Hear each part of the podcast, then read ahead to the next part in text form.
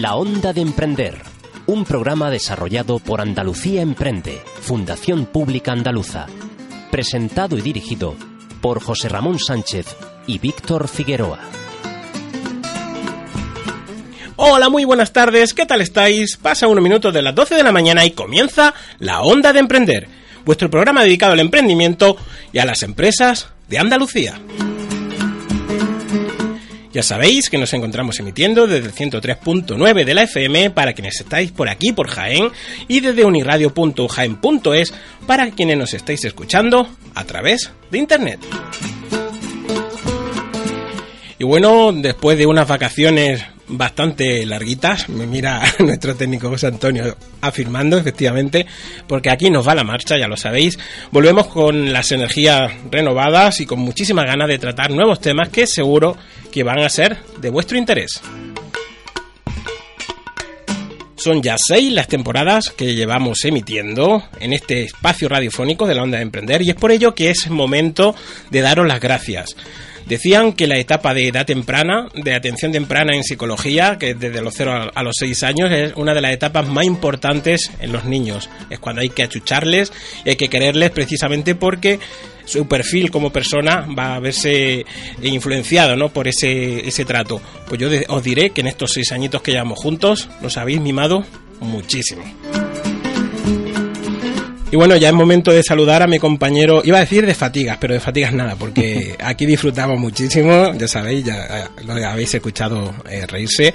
Él es José Ramón Sánchez Jaraba, técnico responsable del CADE Vivero de Empresas de la Universidad de Jaén en la sede de Magisterio. Muy buenas tardes, compañero. Hola Víctor, aquí de nuevo otro año más. Antes comentábamos, ¿eh? madre mía, ya seis años. Seis ¿eh? años, ¿eh? parece, parece, que fue ayer, ¿eh? cuando empezamos. ¿eh?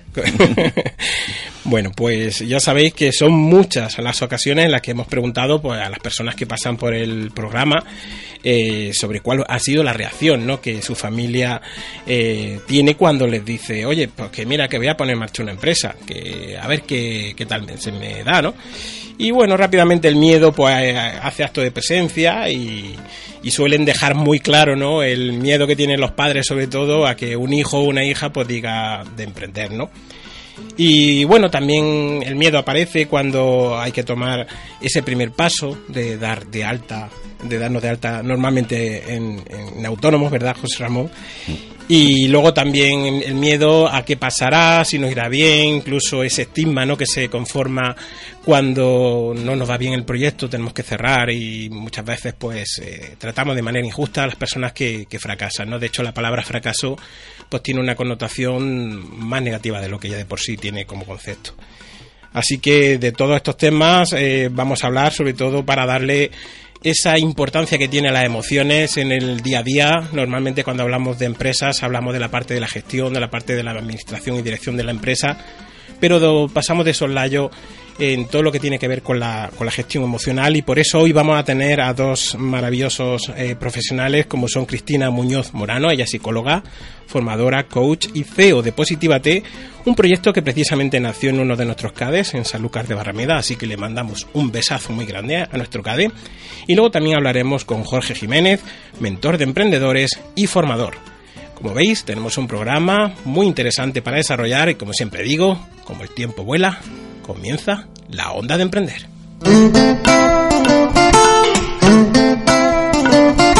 Perfiles.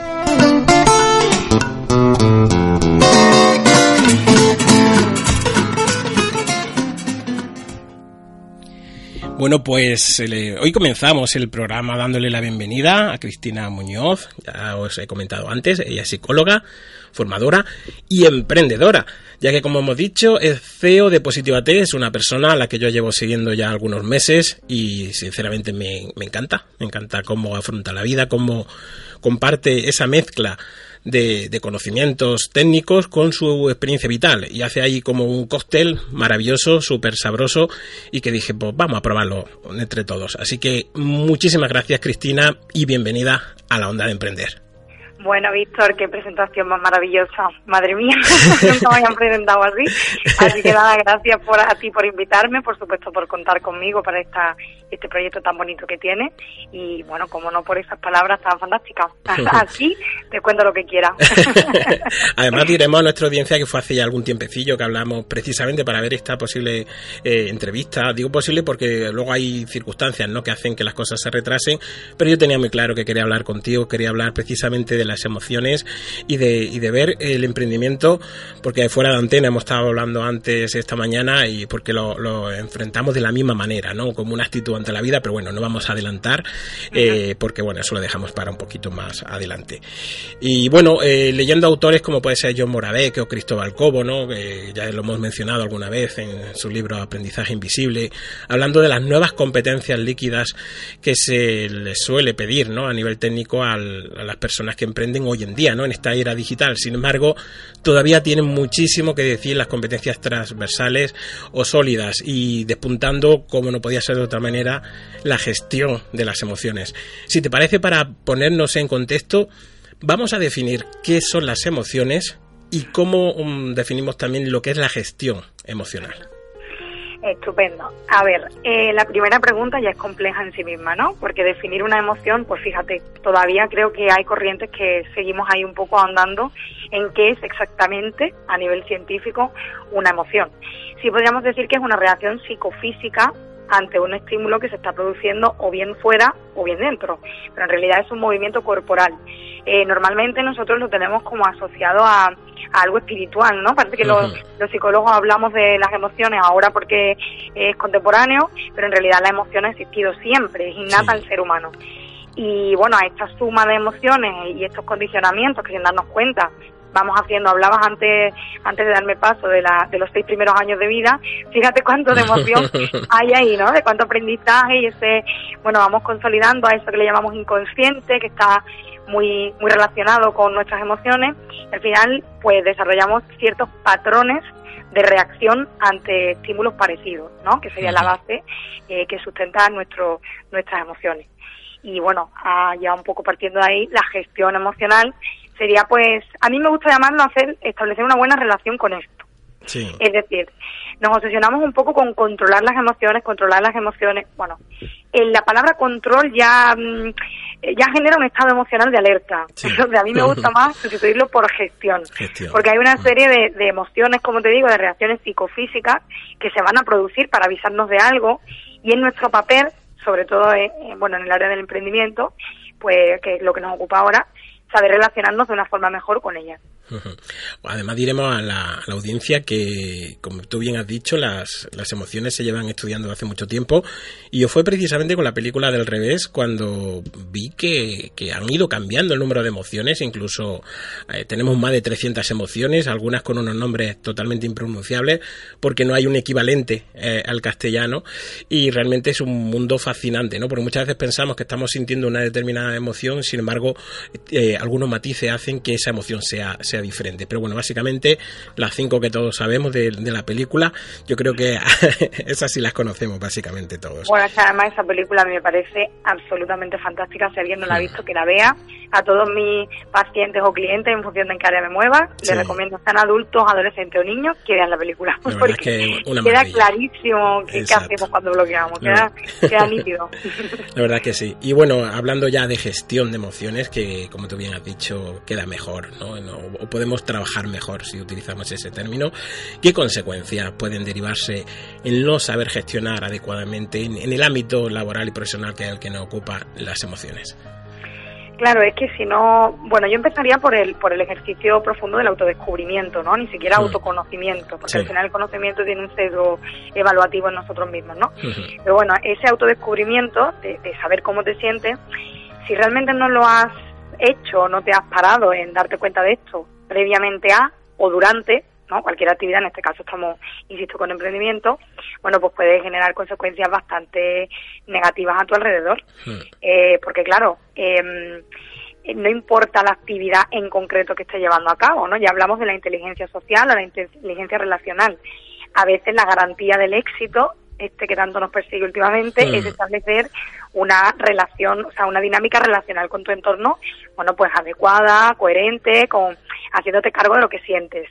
Si no nos hacemos cargo de lo que sentimos, pues al final vamos disparando eh, sin saber ni siquiera muy bien cuál es el objetivo, ¿no? Porque no saber cómo me siento en un momento concreto puede hacer que libere la emoción de una forma inadecuada en un espacio que no es el que toca ni el que corresponde y bueno, al final gran parte de, de decía antes la palabra fracaso, a mí tampoco me gusta, pero bueno, parte de esta de esta desilusión o de que los, los proyectos no lleguen al final está totalmente en la gestión emocional que hacemos de, de nuestro propio proyecto. Eh, las consecuencias son muy nada recomendables, que no me gusta la negativo. Efectivamente, tenemos que dedicarle tiempo ¿no? A, a, conocernos, a descubrirnos y para ver exactamente dónde podemos trabajar ¿no? para poder llegar a, eso, a, a conseguir esos objetivos que nos marcamos en cada uno de los ámbitos de nuestra vida. Y bueno, ahora vamos a hablar de, yo creo que la emoción estrella. Estrella por, por recurrente, no porque sea maravillosa, aunque mm, hay, un hay una parte, digamos, positiva, ¿no? Y es que estoy hablando del miedo, ¿no? Rara la persona que emprende que no tiene miedo. De hecho, si no tienes miedo, mm, háztelo mirar porque ya, estás cometiendo el primer error o el primer fallo o probablemente estés reprimiendo ese miedo. El miedo es, eh, forma parte de prácticamente el día a día, más que nada porque está relacionado, muy relacionado con la incertidumbre, ¿no? Y, en el tiempo en, el, los que estamos, y cada vez irá más debido al auge de la tecnología, todo cambia muy rápido, pues la incertidumbre es algo que, con lo que vamos a convivir. Eh, háblanos del miedo. A ver, has utilizado la palabra mm, mágica para el miedo. El miedo es adaptativo y ahí mm, estamos en una sociedad que, como tú bien dices, va muy rápido y estamos con la obsesión, entre comillas, porque no estamos hablando del entorno clínico, pero estamos muy obsesionados con el malestar cero. el malestar cero no existe.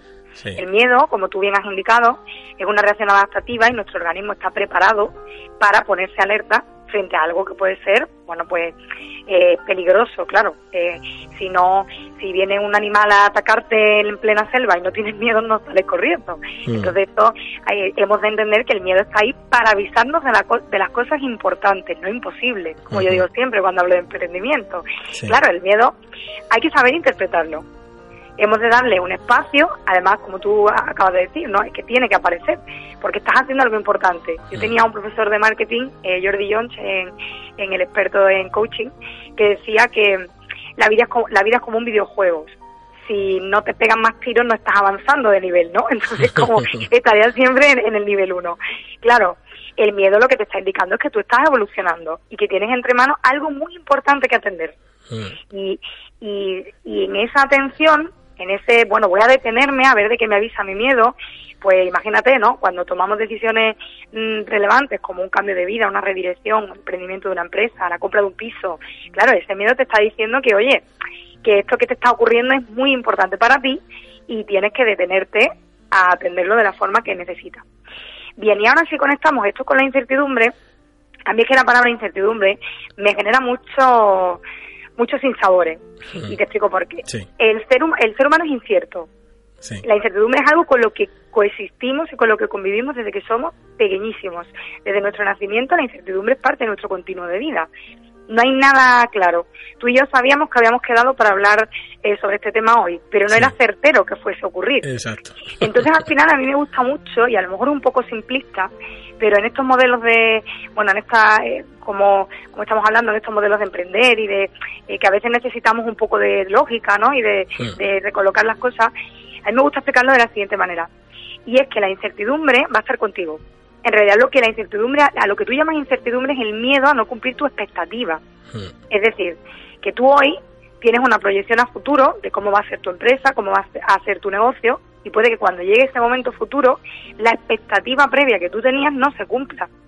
Claro, al final es eh, empoderarte en, bueno, si yo tomo las decisiones adecuadas y voy hacia el objetivo de manera coherente y entendiéndome, eh, puede que no se cumplan las expectativas previas, pero igual doy paso a nuevas expectativas, porque la incertidumbre en sí no es algo negativo, es algo que si ponemos de nuestra parte mm, nos ayuda a ir redirigiendo, porque como te digo, todo es incierto. Totalmente de acuerdo. Eh, siguiendo un poquito con el miedo, eh, esta incertidumbre o el no cumplir con, con nuestra expectativa lleva normalmente parejo eh, situaciones de ansiedad. La ansiedad es, por desgracia, uno de los males del siglo XXI, de, sobre todo en el mundo occidentalizado, y, bueno, es algo que afecta a muchas personas. De hecho, se puede ver los datos a nivel de medicación, ¿no? Para paliar esta, esta o controlar esta ansiedad, que son, son muy elevados, muy, muy elevados. No recuerdo si era después de la aspirina el medicamento, todo lo que son ansiolíticos y, relajantes los más eh, consumidos ¿no? en Occidente. Em, ¿Cómo puede una persona eh, trabajar esos momentos de ansiedad, por lo menos eh, que, no le afecten y les bloqueen ¿no? en determinadas situaciones en las que hay que tomar decisiones? En la, empresa prácticamente a diario estás tomando decisiones de mayor o menor calado, pero prácticamente de manera constante. ¿Cómo, cómo puede trabajar alguien su ansiedad? Claro. Eh, por una parte, a mí me parece muy interesante siempre aquí, eh, bueno, pues identificar que la ansiedad en sí no es un estado que de repente te, te brote, ¿no? Cuando nos brota a esto que llamamos ansiedad es porque ya había ansiedad. Eh, nosotros identificamos como ansiedad y me pasa mucho sobre todo en sesiones, ¿no? Es que me dio un ataque de ansiedad. Bueno, un momento. La ansiedad tiene uno, un componente mucho más complejo, como tiene que ver, te digo yo, los problemas del sueño, problemas de memoria, problemas de concentración. Bueno, pues cuando estamos ahí un poquito más agitados, esto ya es ansiedad. ¿Qué pasa? Que nos atendemos cuando viene el pico de ansiedad. Y utilizamos con, con demasiada soltura la palabra bloqueo, la palabra parálisis, la, la palabra pánico, son palabras que desde luego no nos acompañan en absoluto en este proceso, ¿no?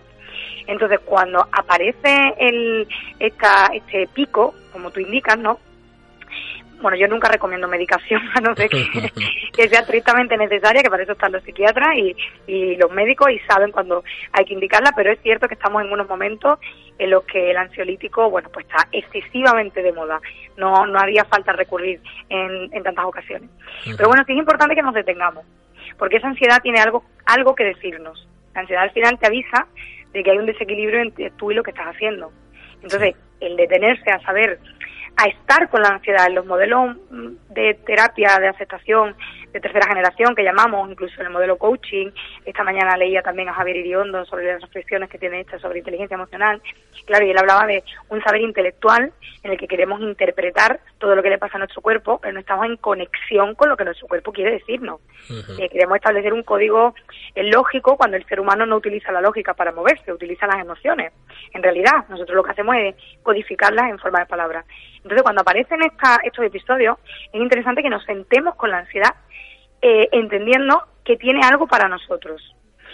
A nivel de estrategia, pues hombre, a nivel de herramientas se me ocurren muchas cosas, ¿no? Pues primero mm, eh, hemos de saber de qué nos está avisando. Si estamos en un plano laboral, esta ansiedad que viene no la ignores bueno, es por el no tengo tiempo y no tengo tiempo y no tengo tiempo. Si tu mm. ansiedad te está diciendo que no tienes tiempo, es que no tienes tiempo. Detente, siéntate con ella y vamos a hablar de tiempo con la ansiedad, ¿no?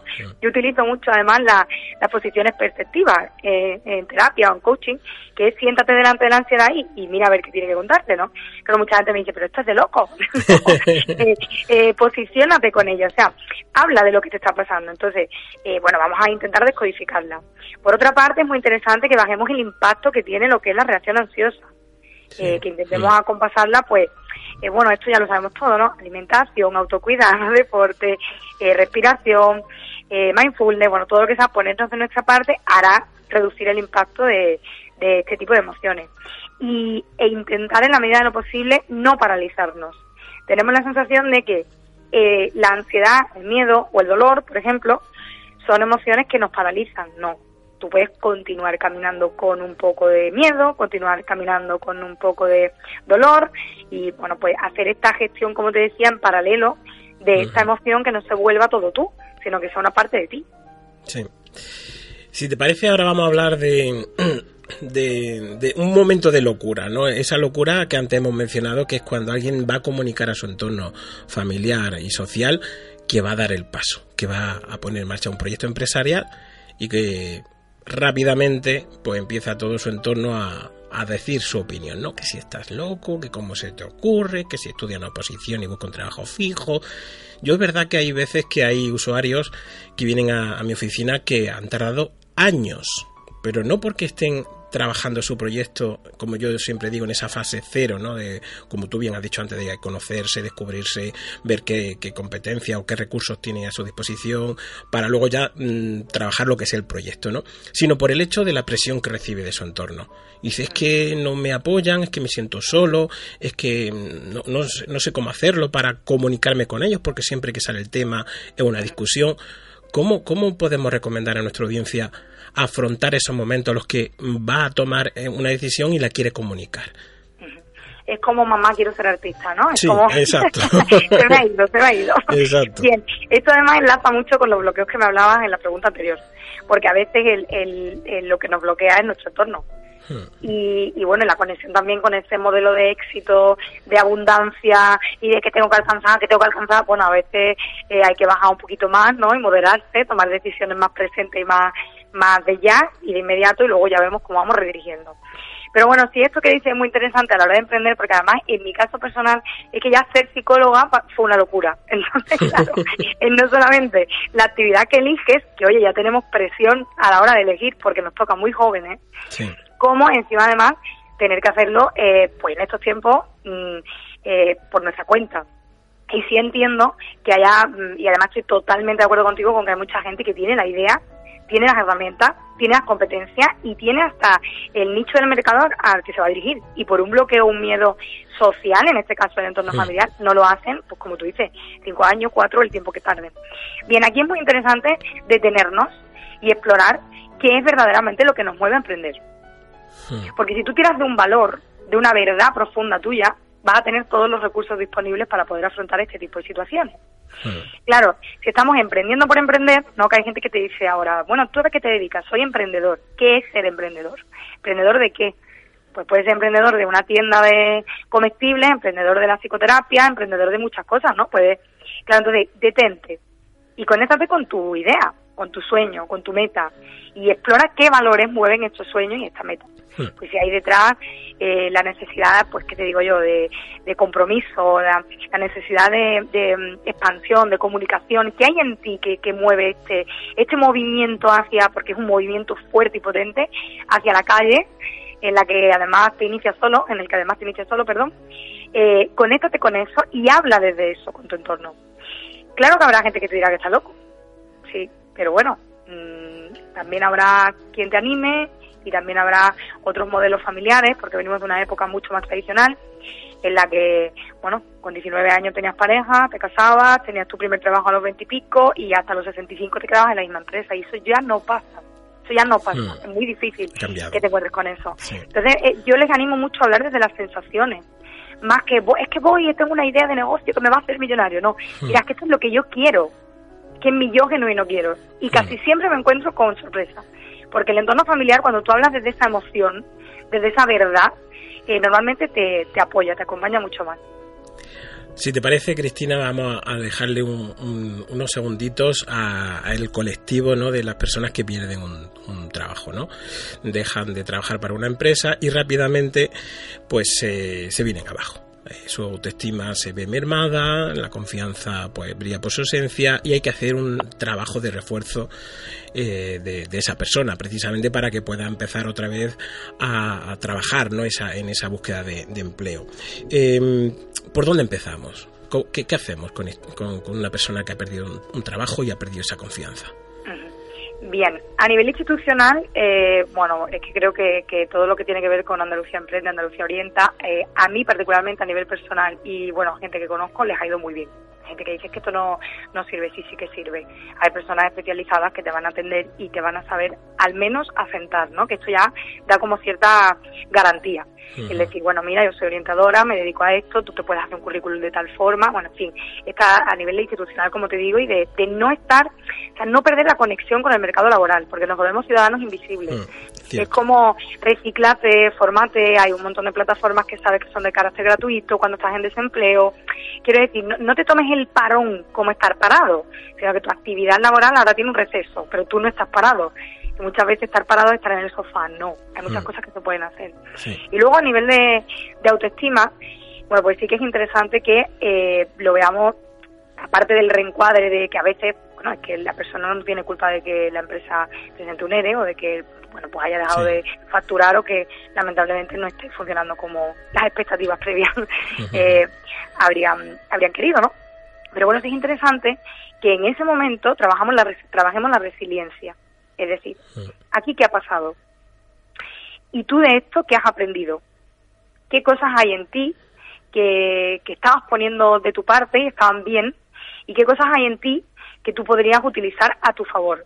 pues desde el reencuadre de los propios errores, porque los cometemos, ¿eh? que nos volvemos un poquito egocéntricos cuando hablamos de autoestima, y oye, que los errores están para aprender de ellos, es la resiliencia, ¿no? Mm. Eh, vamos a detenernos, eh, vamos a ver qué ha pasado aquí, eh, si yo he dejado correr el tiempo, si podría haberme anticipado, o si verdaderamente ha sido una decisión, bueno, pues tremendamente sorprendente que nos ha pasado en muchas ocasiones, a muchos de nosotros.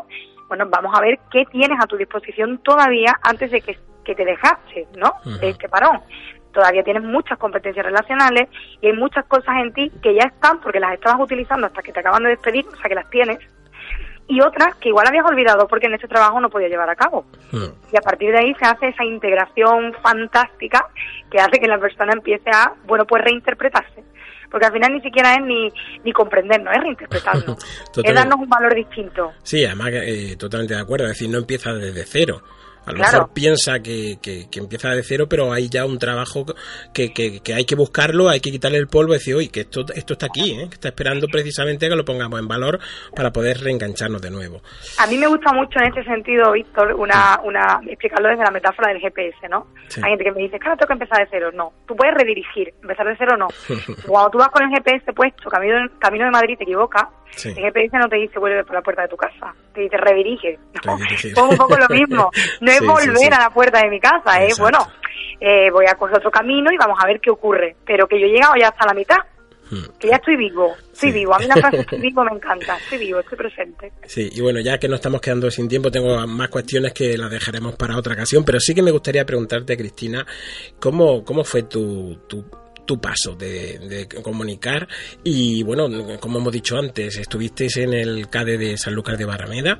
Cuéntanos, ¿cómo fueron esos primeros inicios y qué destacarías de, ese, de ese primer momento de tu proyecto empresarial? Bien, como siempre, agradecer por supuesto al CADE de San Lucas de Barrameda, a Carmen, Mónica y Ramón, que me trataron como vamos. Eso fue, me acogieron estupendamente y yo lo recomiendo siempre. Entonces, bueno, pues hice esto que hay que hacer, ¿no? Me paré, me asesoré y, vi qué opciones había.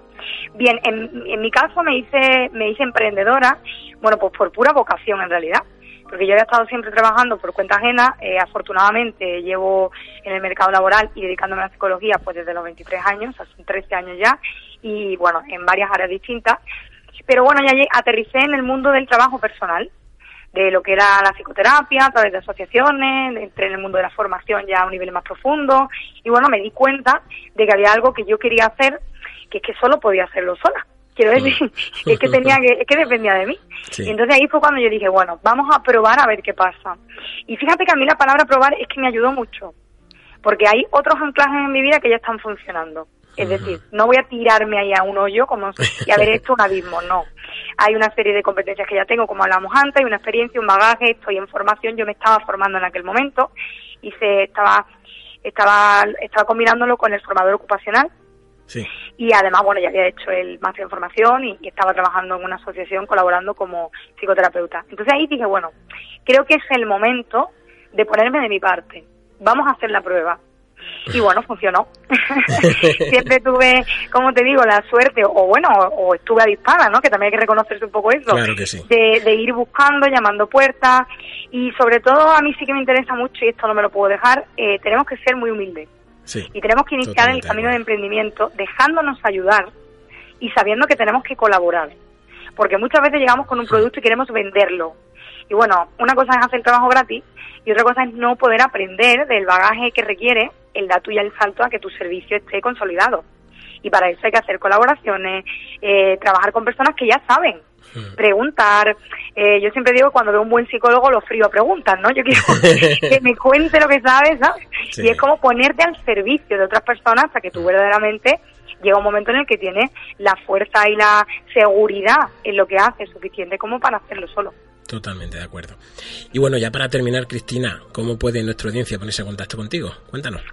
Pues mira, ahora mismo tengo la página web en construcción, esto es del emprendimiento, como tú sabes, una carrera de fondo, estoy redirigiendo esa parte, pero bueno, sería positivate.com. Eh, pero sí a través de redes sociales, Positivate o Positivate Cristina Muñoz en Facebook, y luego a través de correo electrónico cristina arroba positivate.com. Positivate por todas partes. Eh, totalmente positivo. bueno, y además diremos a nuestra audiencia que eres súper activa eh, en redes sociales. Sí. ahora además estoy, ahora mismo además estoy metida en una andadura nueva eh, dentro de mi sí, es salirme un poco, pero es quedarme dentro. Estoy terminando la primera novela, que no, me esperaba que, que, fuese a ser una novela. Eh, fue un poco a través de redes, precisamente, porque hay que perderle miedo al todo. Mm. Eh, me ofrecieron hacer una colección de posts que ha terminado siendo una novela. que se termina ahora en noviembre y bueno, eh, sí, estoy muy activa y estoy siempre haciendo cosas y comentando y dando guerra y criticando si hay que criticar y apoyando si hay que apoyar, porque para eso también estamos en la Exacto, exacto. Pues nada más, Cristina, y nada menos. Eh, nos quedamos con ganas de más, como no podía ser de otra manera. Muchísimas gracias de verdad de corazón por haberte pasado un ratito por aquí, por la onda de emprender. Muchísimas gracias a ti, Víctor. Ya sabes que puedes contar conmigo cuando quieras. Seguimos en las redes. Venga, un abrazo. Hasta luego. Chao.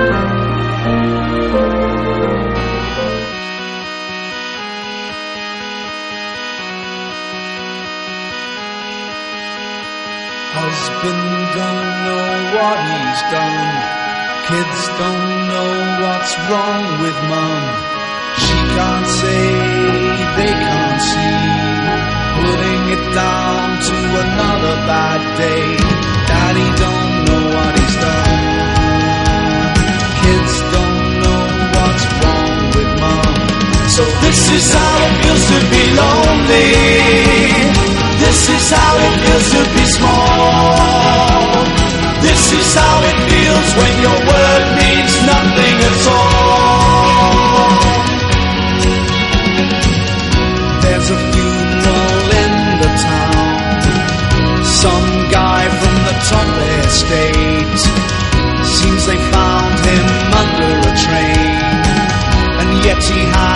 All on a plate. So this is how it feels to be lonely. This is how it feels to be small. This is how it feels when your word means nothing at all.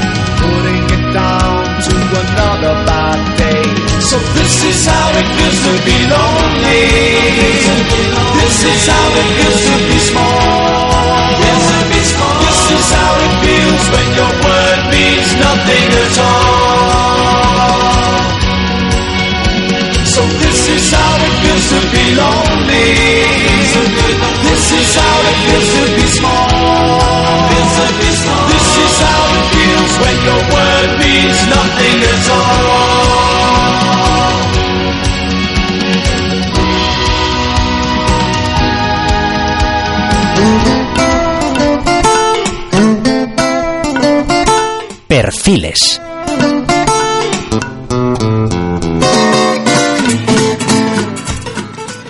Bueno, pues continuamos con esta intervención, en este caso con Jorge Jiménez. Él es mentor de emprendedores y formador y sobre todo una persona que considero un amigo. Muy buenas tardes y bienvenido Jorge. ¿Qué tal? ¿Cómo estás? Hola, ¿qué hay, Víctor? Fíjate. por la presentación. Va a ser la primera vez que vamos a hablar así. en una entrevista. Pues bueno, vamos a ver qué podemos contar, ¿no? De, todo, todo este mundillo, ¿no? De las emociones, sistemas de creencias, eh, un poco todo eso que es, normalmente en las formaciones habituales o tradicionales suele pasar de puntillas y sin embargo hoy hemos dicho, no, hoy vamos a darle el protagonismo que merecen íbamos a hablar. Primero hemos hablado con Cristina y ahora vamos a hablar contigo, pero antes me gustaría que nos contaras cómo fueron los inicios de Jorge Jiménez Emprendedor. ¿Cuándo te liaste la manta a la cabeza? Dijiste, pa'lante que voy. Cuéntanos. Yo creo que hay personas que se emprenden por, por vocación, por necesidad o simplemente por, por una, una huida hacia adelante de una cosa que no te gusta. Como en mi caso, pues estaba llevaba un cúmulo de años de nada más que problemas y lo mío fue algo tan tan tan tan sencillo que además descubrí, fíjate, en una entrevista en este en este marzo, porque me preguntaron lo mismo. Oye, ¿realmente tú por qué emprendiste? Y yo antes contaba una cosa que era muy distinta a lo que te voy a decir ahora. Sí. Y emprendí realmente porque una persona a la cual admira muchísimo, que era y que es ultra inteligente, eh, que es Alfred Mancera, en su momento me propuso hacer algo juntos y algo tan sencillo como que me sentí reconocido de forma sincera por primera vez en mi vida y eso se juntó con una situación de inquietudes personales y visualización laboral y dije, a ver, ¿por qué no? El histórico de cosas que estado haciendo no me gustan y no me llenan. Esta persona a la cual yo admiro muchísimo está creyendo en mí. Eh, no tengo nada que perder. Si tuviéramos que hacer, eh, Jorge, un balance o una descripción de, de, todo el recorrido que llevas hasta la actualidad, ¿qué destacarías? ¿Qué, qué lección así más importante has aprendido en todo este tiempo? Porque eres una persona que, que, que, estás continuamente eh, eh, sacándolo eh, de todo, de, las herramientas, de ti a nivel interno, es decir, ese trabajo que antes hemos hablado con Cristina, de trabajo interno, de reflexión, mm. de análisis personal, es que tú lo haces de forma magistral. Cuéntanos, ¿qué, qué, qué lección te gustaría compartir con nosotros que tú hayas descubierto con ese trabajo que hiciste? Pues realmente la conexión de por qué yo terminé emprendiendo y cosas de, de emociones que hablado con Cristina yo emprendí porque una persona a la cual miraba creyó en mí y eso potenció mi emoción del orgullo, algo que yo había tenido prácticamente prohibido a lo largo de mi vida. Y ese impulso, esa energía que puede ser desde el dolor o desde el placer, en mi caso fue desde el placer porque me sentí reconocido, me animó a meterme en un escenario que era de una tremendísima complejidad y en que nunca había hecho nada. Entonces, para mí una de las lecciones es que buena parte de los negocios, porque luego hay gente que simplemente tiene dinero, que recibe una indemnización o que quiere montar una franquicia y bueno, lo hace por montar un negocio. Pero cuando montas un negocio sobre algo que te gusta, lo haces por todo menos por el dinero. Si tú te pones a rascar el verdadero para qué, hay motivos más personales, más de tener la sensación de tener el control de tu vida, de hacer algo que aporte, que tenga que sentido, que sea propio, que el hecho de decir, pues mira, voy a ser autónomo y si antes en una empresa ganaba 1.800, aquí voy a ganar 3.000. Por dinero la gente no se mueve, si no mm. tú hubieses estudiado 8 años y te hubieses hecho notario, ¿sabes? Me ha, precisamente acabas de, dar en la clave del para qué. Yo recuerdo que la primera vez que escuché diferenciar entre el por qué y el para qué, que el por qué mira al pasado y el por qué y el para qué mira al futuro fue con José Antonio Galdón, que estuvo aquí en, nuestro programa y, yo, si, te soy sincero, en ese instante yo no, no diferenciaba ¿no? el por qué y el para qué. Cuando ya caes en la cuenta y dices, ostras, qué razón tiene, ¿no? Y de hecho se conecta mucho con lo que ha dicho Cristina, ¿no? De los valores, ¿no? Cuando tú conectas con un valor, algo que forma parte de ti, de tu sistema de, de, creencias, de lo que conforma tu, forma de ser, es mucho más fuerte, ¿no? Y, el dinero es algo que en definitiva es un medio, ¿no? Para subsistir y pagar facturas, como quien dice, ¿no? Eh, realmente el, el, miedo, si te parece, vamos a hablar sobre, sobre el miedo. Eh, es un bloqueo, ¿no? Nos suele paralizar a la hora de tomar decisiones. Antes Cristina nos ha dado algunas pinceladas ¿no? de, de, qué es el miedo ¿no? y de qué manera nos influye. En tu caso, en esos momentos de, de bloqueo, ¿cómo, cómo qué, trabajas? ¿Qué, qué haces? ¿Haces algún tipo de ejercicio? O qué? Cuéntanos, ¿cuál es tu truquillo para nuestro Yo vengo aquí a dar la nota. Venga, vamos a darla. yo pienso que la mayoría de psicólogos, cuando hablan de miedo, no tienen ni puta idea de qué es el miedo o los problemas relacionados con el miedo. ¿En qué sentido? Hay gente que tiene problemas de miedo. el, miedo es una emoción, lo mismo que todas. Pero hay gente que tiene mucho miedo y no actúa, y luego hay gente que actúa de forma negligente porque tiene falta de miedo. Depende de sus tipos de personalidad. Sí. Entonces, Yo, por ejemplo, por aquel entonces, más bien pecaba de falta de miedo, de falta de previsión, de amenazas y buena parte de las decisiones que tomé los dos primeros años estuvieron de todo menos cargadas de la emoción miedo en su justa medida, que tiene como objetivo crear un espacio seguro y prever amenazas para que no haya pérdidas. O sea, a no darte una hostia. Y yo me comí un montón al principio por, porque era un cabra loca. Entonces a mí el miedo en particular no me paralizaba. Entonces, en tu caso era. Te faltaba. en tu caso, en mi caso me faltaba inteligencia. bueno, pero por lo menos eh, lo has sabido transformar, ¿no? En ese aprendizaje, ¿no? De, sí, pero eso es algo que cada uno, pues depende de mm. los tipos de personas, pues mm. viven las emociones o los bloqueos desde un lugar o porque usan mucho una emoción o porque la mm. utilizan poco, o porque no saben gestionarla o porque en vez de una emoción utilizan otra. Sí. Y eso es importantísimo para el emprendimiento, porque al fin y al cabo es un planner de negocio. El emprendimiento para mí es una actividad empresarial de marketing y ventas para gente que no sabe de marketing y ventas.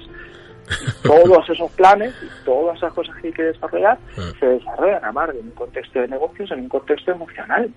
Porque ah. tú eres el responsable de esa movida tú eres el que tiene que hacer funcionar la máquina. No estás dentro de una jerarquía que montó fulano, el dueño de la empresa, hace 20 o 100 años.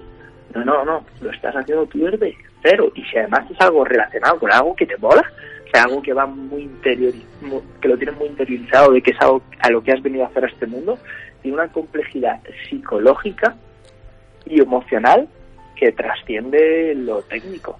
Hmm. Si no resuelves eso, todo lo técnico se quedan bloqueados. La gente que tendría que estar haciendo, pero no lo hace. ¿Por qué? No porque no sepa qué tiene que hacer, sino cómo tiene que gestionarse a sí mismo para hacer lo que tiene que hacer. Si te parece, vamos a hablar de, tu rol, ¿no? Tu rol como profesional, eres mentor de emprendedores. ¿Qué, importancia tiene la figura del mentor? Porque sí que es verdad que muchas veces hablamos de formarnos, pero cuando tenemos un mentor al lado, eh, nuestra evolución es distinta y, y más rápida, diría yo. Cuéntame. Fíjate, yo más que mentor soy divulgador. Lo que pasa es que para convertirme en un gran divulgador necesito validar con durante muchos años trabajando con personas que las ideas que tengo en la cabeza son las correctas y que luego a la hora de implementarlas funcionan. Entonces yo realmente a mí lo que, lo que me entusiasma y lo que quiero hacer es divulgar. Lo que pasa es que para divulgar, hacerlo bien, pues uno tiene que tener mucha experiencia práctica con personas. Y, y la figura del, del mentor lo que principalmente hace es aconseja guía y sostiene el proceso de cambio de una persona, ya sea en un contexto de negocios o, a lo mejor un contexto personal, pero como un modelo de negocio personal, o sea, que es un primero empieza como un autoempleo, tiene una gran parte psicológica, el mentor no solamente debe ayudar a trazar estrategias, sino comprender la complejidad y los recursos que le va a requerir al mentorizado dichas estrategias. Eh, bueno, al igual que, a nosotros, Andalucía Emprende eh, te gusta y utilizas herramientas ágiles y en concreto la que sueles destacar en tus cursos y en tus charlas eh, es precisamente el canvas de la propuesta de valor. ¿Qué destacarías de esta herramienta que, te llamó la atención? Es que es una radio universitaria, entonces seguro de los universitarios, sobre todo los que estudian y demás, han escuchado hablar del lienzo del modelo de negocio. Pues no sirve para nada. ¿En qué sentido? Las dos cosas más complicadas en un modelo de negocio, entiendo por modelo de negocio la explicación teórica de cómo se entrega valor a un cliente objetivo y cómo se recibe valor, o sea, cómo se genera recursos económicos para una empresa. Las dos cosas más complejas son los clientes y la propuesta. Pues el lienzo del modelo de negocio, con sus nueve partes, el, rectángulo ese maravilloso, diseñado por Osterwalder, se queda cojo al punto de que Osterwalder, cuando se separó de su socio de Ignace Pigneur, tomaron caminos distintos, eh, desarrolló una nueva herramienta visual para el diseño de productos y servicios, para identificar realmente qué es lo que le duele a un cliente o si tú ya tienes una solución, una innovación, ver cómo esa solución encaja en los problemas que tenga un determinado segmento de mercado. Porque al final el corazón y el cerebro de todo negocio es los clientes y la propuesta. La gente se lanza mucho ya a vender a estrategia de visibilidad, pero los productos y los servicios a lo mejor son mediocres. y no conoces bien a tu cliente ideal. Pues Entonces, por mucho que vistas a la mona, Mona se queda. mona se queda. Si los productos son mediocres, los hecho un copia y pega asqueroso de lo que se lleva haciendo en tu industria desde siempre, es una copia de una copia de una copia de un refrito. Mm. Con todo Sin una diferenciación. Y lo que no se diferencia se elige por precio. Mm. Y lo que se elige por precio, por precio se va. Eh, bueno, a ver cómo lo hacemos, que nos vamos quedando sin tiempo, pero hay una cuestión que, sí que me gustaría que comentaras. Y es que, bueno, hace unos meses pusiste en marcha eh, un programa formativo que, es de sueño a negocio, en el cual yo tengo el, gusto de, participar. Eh, ¿Qué consideras fundamental trabajar precisamente en un programa de formación o de capacitación a la hora de mm, trabajar una idea de negocio para convertirla, como decimos, en un proyecto exitoso? Tiene que haber una reprogramación de, la forma que tienen de entender su negocio y su vida la persona. Tú puedes plantarle en un curso un marco teórico, una hoja ruta a una persona, pero si no hace las tomas de conciencia necesarias para pensar de forma diferente y actuar de forma diferente, esa persona no va a tener la energía, la capacidad, el tiempo y sí todas las excusas del mundo para no ejecutar y desarrollar lo que tú le has enseñado. Entonces, en un contexto de marketing y negocios, si es para modelos de negocio unipersonales o pequeñas empresas, tienes que ayudar a esa organización, a esa persona, a hacer un cambio actitudinal. Si no, tu curso puede ser maravilloso, tu formación puede ser maravillosa, pero la persona no la va a implementar. No la va a implementar. No la va a, no, no porque no quiera, no puede. Es más, inclusive a lo mejor le estás haciendo hasta más daño, porque dice, ¿cómo si supuestamente sé lo que tengo que hacer? Y no, lo estoy haciendo. Mm. Le genera un nivel de de frustración interna muy, muy fea. Totalmente de acuerdo. Además, esto está, enlaza con, con, otros temas que hemos hablado tú y yo, ¿no? De, de cómo se juega, ¿no? Con, con, esos sueños y, y, cómo la persona que no lo ejecuta o no lo desarrolla, pues se, siente culpable, ¿no? Y siempre ahondar en la culpabilidad, en la culpa que, sentimos por no, por no hacer las cosas. Y bueno, eh, Jorge, te está escuchando toda la Universidad de Jaén, ¿vale? Imaginemos que estamos en un auditorio y, y te estamos escuchando. ¿Qué mensaje le podemos dar? A aquellas personas que ahora mismo eh, están a lo mejor afrontando el último curso y, se, cuestiona ¿no? la posibilidad de poner en marcha un proyecto empresarial cuando termine. ¿Qué le podemos decir? Que conciba que los primeros proyectos van a ser un juego y que lo haga desde, desde la experimentación, que lo haga bien, por supuesto, que si no sabe de marketing y ventas y demás, se vaya a las fuentes más puras de conocimiento, o sea, que piense en lo, quién era el referente de los referentes actuales. Y si eso fuese un árbol genealógico, se vaya a estudiar a la abuela. Si empiezas a estudiar a la abuela, más o menos comprenderás o te acercarás un poquito a las tomas de conciencia que hicieron los padres. Sí. Entonces, tienes una visión no tan sesgada del de dónde vienen las cosas. Que para mí es importantísimo, porque para emprender, si tú quieres ser el director de algo o llevar algo, necesitas visión estratégica. Y la visión estratégica no se obtiene sin una vista de pájaro. Y bueno, ya para terminar, ¿cómo puede nuestra audiencia contactar contigo? Cuéntame. Pues mira, me ha pillado un poco el toro, pero estoy armando un canal de YouTube, Víctor. Sí, lo sé, lo sé, lo sé. Me estoy, haciendo, me de youtuber. Es más, tengo una oficina, la he montado aquí con luces, con las casillas de youtuber. Con estoy deseando verte, ¿eh? la misión es formar, inspirar y entretener. Claro, tengo aquí mm. montado un set de youtuber que enfrente de donde yo tengo todo el set hay una ventana y ayer, te juro que ayer los niños cuando yo estoy grabando cosas se asoman por la ventana, ¿no? por la ventana y ya una estaba asomada, tenía una cara súper simpática, me salí a hablar con ella, porque llevaba como cuarto de hora mirándome. Qué bueno. cuando abro la puerta me dice, ¿eres youtuber? Qué bueno. ¿Eres youtuber? Y dije, le digo que no, porque si no luego me da mucho la plaza. Y claro, claro. Pues temas de trabajo y dice, oh, pues es que se te daría súper bien. Además es que tienes hasta la silla de youtuber. lo que he hecho ha sido modelar, un modelo de éxito. ¿Cómo funcionan los youtubers? Tienen luces de LED, tienen decoración, tienen la silla hasta gamer. Pues escucha, si hay que hacer eso, se hace. Claro que sí. bueno, ¿y, cómo, cómo te eh, No, pero de momento lo de, lo de YouTube es una cosa pendiente que lo voy a lanzar en los próximos meses, pero ahora mismo eh, tengo un Instagram que se llama La Mirada del Calvo. Porque desde ese punto quiero hacer la labor de divulgación, como yo las cosas de trabajo, el enfoque de las cosas es muy metodológico y técnico, que menos hacerlo desde un contexto humorístico para que eh, las personas retengan las ideas y les apetezca escuchar una hoja de ruta más metodológica. Entonces, la, la mirada del calvo tiene su historia y ahora mismo en Instagram sí que la gente me puede seguir y porque ya en nada voy a empezar a hacer las publicaciones, un poco el, el previen de lo que va a ser el canal de YouTube. Todo va a arrancar por, por Instagram. Pues perfecto, Jorge. Seguiremos atentos a, la inauguración ¿no? del canal de YouTube y a todo lo que vayas haciendo, como no podía ser de otra forma. Muchísimas gracias, querido amigo, por estar por aquí en la onda de emprender. Nada, a ti, Víctor. Venga, seguimos en contacto. Un abrazo. Chao.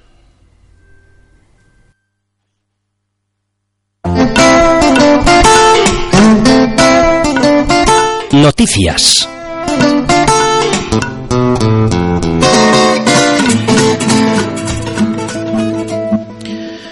Andalucía Emprende reunió ayer 7 de octubre en el puerto de las Delicias de Sevilla y en el marco del proyecto Magallanes a más de medio centenar de emprendedores de la industria creativo-cultural con el propósito de compartir una mesa de debate sobre el sector audiovisual y trabajar en una dinámica de retos que le permita conocer las necesidades y demandas reales que tienen.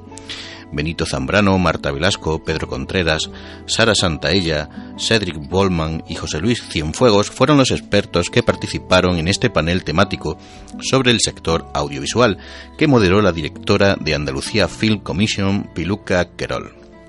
Tras el panel, se desarrolló una dinámica grupal de creatividad denominada técnica de rodaje, en la que participaron empresas tractoras y jóvenes empresas apoyadas por Andalucía Emprende, aportando posibles soluciones a una serie de retos planteados sobre el guion de una película. Magallanes es un programa operativo de cooperación transfronteriza transfronteriza España-Portugal en materia de industria cultural, culturales y creativas de la euroregión AAA, Alentejo, Algarve, Andalucía, en el que participan como socios la Gerencia Municipal de Urbanismo del Ayuntamiento de Sevilla, la Gerencia Andaluza de Instituciones Culturales, el Instituto de la Cultura y las Artes mm, de Sevilla y Andalucía Emprende.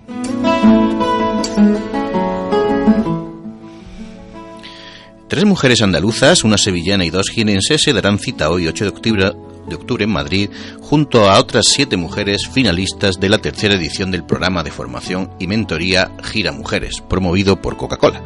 La sevillana Natalia Romero defenderá su proyecto Celebra tu árbol, una, una plataforma a través de la cual incentivar la siembra de un árbol con motivo del cumpleaños propio o de otra persona llegada a la que se le pueda regalar. La jienense Julia Ortega, con su proyecto A Tiempo, promueve escapadas, viajes y actividades culturales con la finalidad no solo de asistir a los mismos, sino principalmente como una forma de conocer a otras personas.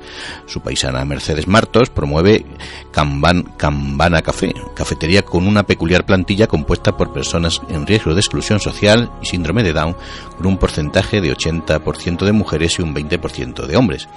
Desde nuestra redacción le deseamos mucha suerte a estas tres finalistas andaluzas, esperando que si no las tres, al menos una de ellas consiga ser premio finalista a nivel nacional. Los tres proyectos ganadores conseguirán 3.000 euros netos en concepto de capital semilla para desarrollar su proyecto, seis meses adicionales del programa de incubación y mentoría Te Acompañamos, así como seis meses de membresía mm, Basic de Impact Hub con acceso ilimitado a su plataforma.